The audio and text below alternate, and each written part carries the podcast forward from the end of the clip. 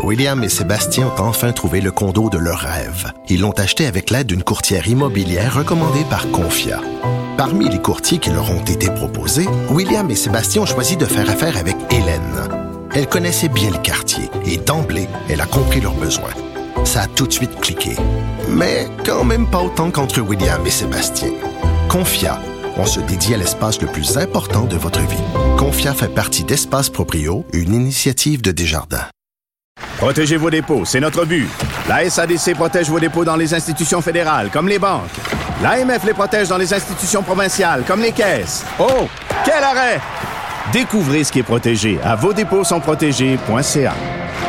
Mes récompenses Sonic, c'est le programme qui désire exaucer tous tes souhaits. C'est simple. Plus tu utilises ta carte du programme Mes récompenses Sonic durant les mois de mars et d'avril, meilleures sont tes chances de remporter 5000 dollars pour réaliser tes plus grandes folies. Visite l'une de nos stations Sonic et comble tes envies. Émotionnel ou rationnel? En accord ou à l'opposé? Par ici, les brasseurs d'opinion et de vision. Les rencontres de l'air. Alexandre Moranville-Ouellette est avec nous pour euh, sa chronique quotidienne. Euh, Alexandre, aujourd'hui, on va échanger sur euh, cette annonce qui a été faite par le gouvernement fédéral, comme quoi si vous faites partie des LGBTQ+, peut-être que j'en oublie des lettres, mais bref, si vous avez une sexualité différente et que vous voyagez aux États-Unis, il y a des zones à risque. C'est quand même troublant d'entendre et de lire cette nouvelle-là, dans le sens qu'on, me semble d'habitude, on entendrait ça, euh, je sais pas, en Afghanistan, en Russie, euh, mais là que ça se passe chez nos voisins du Sud, eux qui ont quand même, même si ça a été parfois long, euh, été euh, précurseurs.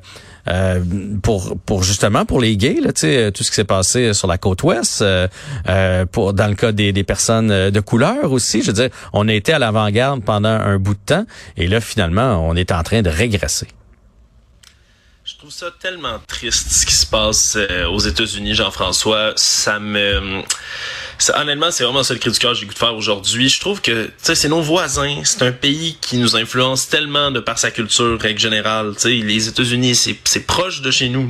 C'est l'endroit où on va en vacances. C'est l'endroit où on va se reposer. Les gens vont euh, en Virginie. sais, les gens s'en vont jusqu'en Floride. Nos snowbirds se rendent jusque dans cet état-là pour prendre leurs vacances. Y a une proximité historique, culturelle, géographique avec nos voisins des États-Unis. Puis dans les dernières années, on dirait qu'ils prennent tellement une débarque, puis ça, honnêtement, ça me fait de la peine. Puis la débarque est sur tellement de fronts, puis on dirait que, tu sais, incident après incident après nouvel élément d'actualité, on est toujours en train d'être un peu déprimé puis on se dit oh, au moins tu sais ça se passe aux États-Unis, ça se passe pas ici au Canada, ça se passe pas ici au Québec.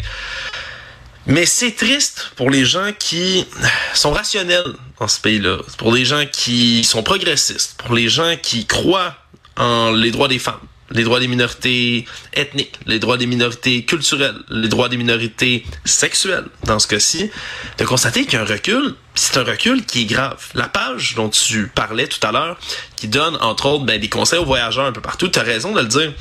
Il est écrit d'habitude, ah, vous allez en Russie, vous vous déplacez en Afghanistan, c'est un autre exemple que tu donné tantôt, ou certains pays d'Afrique encore. Si vous êtes quelqu'un qui est qui fait partie des communautés LGBTQ+, ben c'est les conseillers de voyager là. Ou si vous voyagez là, cachez votre identité. Tu sais, on a vu une Coupe du Monde au Qatar, un endroit où on a, on, a fini par dire qu'on on donnerait sept ans de prison aux gens qui seraient passibles du crime d'homosexualité. C'est de voir que maintenant on donne ce qualificatif-là aux États-Unis d'Amérique, un pays à côté du autre, puis pas pour rien là. C'est pas euh, c'est pas une lubie aujourd'hui du gouvernement canadien. Il y en a eu. De mettre ça, il y en a eu de la, de la violence, il y en a eu des cas. C'est pour ça qu'on c'est pour ça qu'on fait cette annonce-là. Et cela dit en passant, on n'a rien contre l'annonce comme telle. C'est correct que le gouvernement avertisse. En tout cas, moi, je trouve ça correct. Je trouve ça dommage qu'il soit obligé d'avertir, mais qu'il fasse l'annonce aujourd'hui. Tu sais, moi, si c'est mon cas, par exemple, j'aime autant le savoir avant de partir, de pas aller dans tel ou tel ou tel coin euh, des États-Unis, euh, de, de, regarder mon, mon affaire avant de partir. C'est correct que le Canada avise, mais c'est triste de penser qu'on est rendu avisé. Mais ouais, puis c'est ça démontre à quel point on est rendu dans une autre réalité. Puis la semaine dernière, il y a une femme, là, ça a choqué le monde entier, une femme qui sans elle-même faire partie des communautés LGBTQ+, euh, avait un fort support pour cette communauté-là. C'est une mère, je pense, de neuf enfants qui se trouvait là à San Bernardino, qui, qui avait mis un drapeau au couleur de l'arc-en-ciel, donc le drapeau de la fierté euh, LGBTQ+, devant sa porte pour dire, mais tout le monde est le bienvenu dans mon commerce, ici, il y aura jamais de discrimination. Cette femme s'est fait tirer par quelqu'un de complètement aléatoire pour cette raison-là. Il y a un gars qui s'est pointé, qui a insulté son drapeau, la madame lui a dit de quitter, puis elle s'est fait tuer. C'est, ça démontre à quel point il y en a là, vraiment des crimes haineux qui se commettent aux États-Unis, puis pas juste quelques-uns. Puis les problèmes sont multiples. Puis comme je te dis, mon cœur saigne pour les gens. Moi, habiter aux États-Unis, puis j'en connais des Américains, j'en connais des gens qui sont absolument rationnels, progressistes, pour les droits de tout un chacun, puis qui se sentent abandonnés par presque la moitié de leur pays. Dans un pays où, là, on parle de haine envers les communautés, les minorités sexuelles et les minorités de genre. Cette année, en 2023, 563 propositions de loi différentes dans le pays au complet pour restreindre, restreindre volontairement les droits de ces minorités-là dans le pays. Inquiétant. Inquiétant. Puis là, on parle pas de, justement, de quelqu'un qui décide de tirer quelqu'un d'autre pour, pour une incitation haineuse. Là, on parle de gens qui sont en poste, là. Des gens qui font des lois, les créent, les votent et les appliquent. C'est des institutions qui font ça. C'est inquiétant. Puis là, on parle de cette haine-là, mais samedi, à Jacksonville, trois personnes se sont fait tuer parce qu'elles étaient noires aux mhm. États-Unis. Mhm. Il y a une fusillade. Le gars avait dessiné une croix gammée sur son fusil, puis il a écrit un manifeste raciste, puis il est allé abattre des gens noirs. Avec, encore une fois, puis on va sauter d'un problème à l'autre aux États-Unis, parce que ça, la pente fatale finit pas. Il, les a tués avec quoi? Deux armes à feu qu'il a achetées complètement légalement. Ouais, ça, complètement légalement aux États-Unis. Un AR-15, un fusil d'assaut qui est le modèle, l'emblème des fusils aux États-Unis, qui est le gun le plus, le plus disons, vendu aux États-Unis, le fusil que le plus de gens décident de se procurer, puis pourtant qui peut être modifié facilement comme arme pour ben, perpétrer des fusillades partout. C'est le fusil le plus utilisé aussi pour les tueurs de masse. Et pourtant, on n'est pas capable de restreindre le, droit et l'accès à ces fusils-là aux États-Unis. On restreint le droit des minorités sexuelles, par exemple. restreindre les armes à feu, hors de question. Encore une fois, c'est pas tous les Américains qui sont comme ça, mais ils sont coincés là-dedans. Puis il semble n'y avoir aucune, aucune issue. Après ça, on, a, on parle assez ces temps-ci, Jean-François, de quoi? Des problèmes politiques aux États-Unis.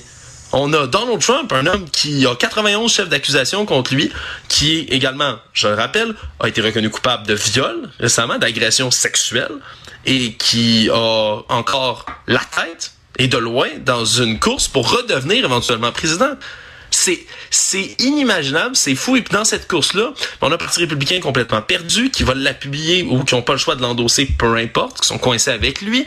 D'autres candidats qui après ça, ben jouent à la guerre des enchères pour essayer de trouver c'est quoi l'enjeu le plus fou qu'on pourrait mettre de l'avant pour se démarquer.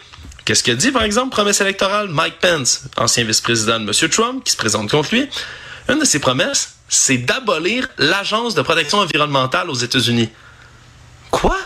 En plein milieu du, où, on voit que la Terre brûle plus que jamais cette année, que les changements climatiques, on a la preuve là, collée dans le visage, comme ça on nous la met en face.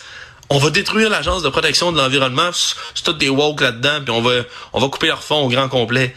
Mais voyons, puis c'est et de chaque enjeu comme ça, qu'il soit sociaux, environnementaux, politiques, culturels, raciaux, on est en train de virer complètement barjot. Mais c'est l'impression que ça donne, c'est que c'est scindé en deux. Il n'y a plus personne, on dirait, dans le milieu. Il n'y a plus personne qui est, qui est pour utiliser l'expression bien connue, là, qui est gris. C'est noir ou c'est blanc. Puis plus ça va, là, plus c'est noir foncé, puis plus c'est plus blanc que blanc. Et là, là, le, fossé est en train de, de s'élargir, puis puis là, plus ça va, plus tu vas être blanc parce que parce que les noirs s'en vont encore. Puis là, je parle de la couleur. Euh, s'en vont encore plus d'un côté, euh, à droite, à gauche de bord. Tu sais, ceux qui sont à droite là sont tellement à droite que ceux qui sont à gauche font ouais. Mais toi, t'es tellement à droite que moi, je vais être encore plus à gauche. Ouais, mais moi, je vais aller encore plus à droite. On dirait que ça finit plus. Puis il faut se promener un peu aux États-Unis pour voir la différence. Je sais pas s'ils sont trop nombreux pour s'entendre, mais tu sais, je veux dire, tu vas en Californie, tu vas au Texas, tu fais mais est-ce que est-ce que vraiment c'est le même pays? C'est pas ça. C'est deux, c'est deux mentalités, c'est deux façons de faire. Ils vivent différemment, ils pensent différemment. C'est c'est inquiétant parce qu'on se dit, plus ils s'écartent, ils ne se réconcilieront plus jamais. Qu'est-ce qui va faire en sorte qu'ils vont revenir au centre? Je, je, je, peux pas voir faudrait, c'est plate à dire, mais on dirait que ça prendrait un but commun, une espèce de guerre où tu fais, OK, là, on va laisser faire, on va laisser, notre ennemi, il est pas dans les États-Unis, finalement, il est ailleurs. Parce que là, on a l'impression que les gens aux États, leur propre ennemi, il est dans leur propre pays. Je sais pas si tu me suis. Oh, je te, je te suis à 100%. La polarisation se vit un peu partout sur la planète en ce moment. -là. Il y a vraiment comme des écarts qui se créent. on dirait que les États-Unis, c'est le, c'est l'épicentre de ça dans le monde. C'est le, plus bel exemple qu'on peut pas avoir. Tu le dis. T'as des États super progressistes. Tu vas là, tu, sais, tout va, tout a l'air de bien fonctionner. Ça ressemble beaucoup plus à nos philosophies ici. Les gens ont le droit d'être qui veulent. Puis dans d'autres États, ben tu sais, tu peux pas te faire avorter, t'es une minorité, tu te fais discriminer ouvertement, puis les lois y encouragent. Tu sais, c'est c'est débile de voir effectivement comment on dirait plusieurs petits pays dans un même pays. Hein. C'est pas pour rien qu'on appelle ça les États-Unis. Ouais, ils sont moins les unis. États là. désunis. Ouais, c'est ça. Ouais, les États désunis d'Amérique.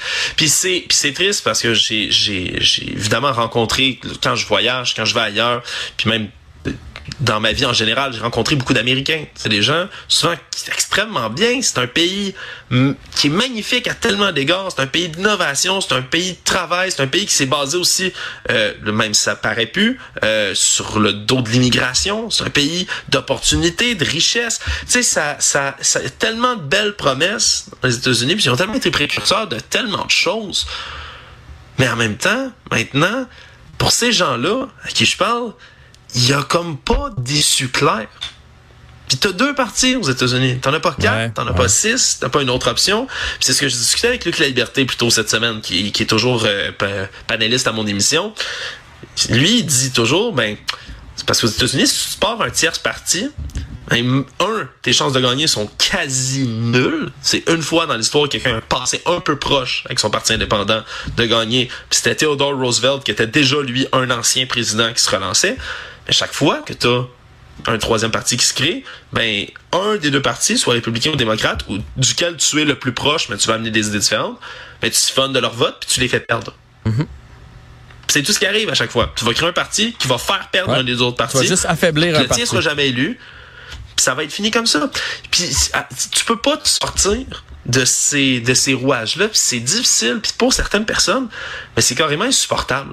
Puis je sais pas comment les gens aux États-Unis pensent que le monde les voit. Que la planète au complet regarde leur pays puis se dit en- est-ce qu'ils pensent encore que tout le monde se dit waouh c'est le plus beau pays du monde? Est-ce que les Ron DeSantis et Donald Trump de ce monde les candidats républicains comme Mike Pence se disent ouais on est vraiment encore les leaders mondiaux puis tout le monde nous regarde puis sont fiers? Non. Non, regardez les États-Unis, c'est regarder en ce moment le désordre, c'est regarder de la haine se dérouler, puis même être encouragé dans certains endroits. C'est, je trouve, je trouve ça triste. Je trouve ça triste pour toutes les bonnes personnes aux États-Unis qui sont otages de leur propre pays dans ce moment-là. Je trouve ça triste pour les gens qui qui militent, qui vont après ça, ben, tu sais, donner, se donner corps et âme pour essayer de dire, ben, faut jamais laisser Donald Trump revenir, devenir président à nouveau, un, un- un président, un homme qui, en passant, n'a aucun programme, qui a aucune promesse, qui a rien, qui promet des choses énormes. Je vais sauver le pays. De quoi, comment? On, sait, sait pas. pas. Je vais ramener la meilleure économie du monde entier. En faisant quoi? On le dit pas. Pourtant, les gens, il faut que ça soit simple. Ils aiment ça suivre des choses simples. Oui, ah, il dit que ça va bien aller, on va le suivre. C'est. Mais c'est sa grande force, hein. ces C'est une de ses grandes forces. Tu peux pas le, le coincer parce qu'il dit rien. Il dit la grande ligne. Nous, on Ben va aller par là. Point. Poser une question, OK, vous allez faire quoi par là? Il va pas répondre. Donc, c'est difficile à obstiner après, difficile à, à challenger. Mais en tout cas, bref, c'est triste ce qui se passe aux, aux États-Unis et je- j'ai pas l'impression que ça va s'améliorer dans les prochains mois, prochaines années. Fait que ça va être euh, un dossier à suivre et euh, probablement tristement à suivre. Alexandre, Ouais, euh, ouais, vraiment. C'est triste. à demain, mon ami. Merci. Salut Jean-François.